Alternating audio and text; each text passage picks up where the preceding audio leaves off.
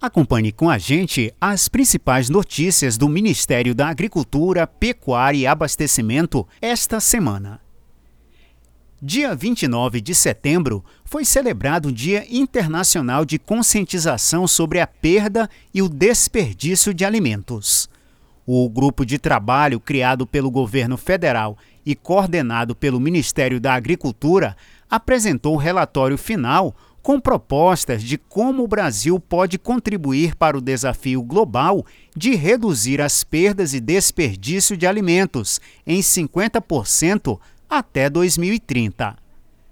O ministro da Agricultura, Marcos Montes, participou da cerimônia de encerramento do 29º Congresso Internacional da Indústria do Trigo, em Foz do Iguaçu.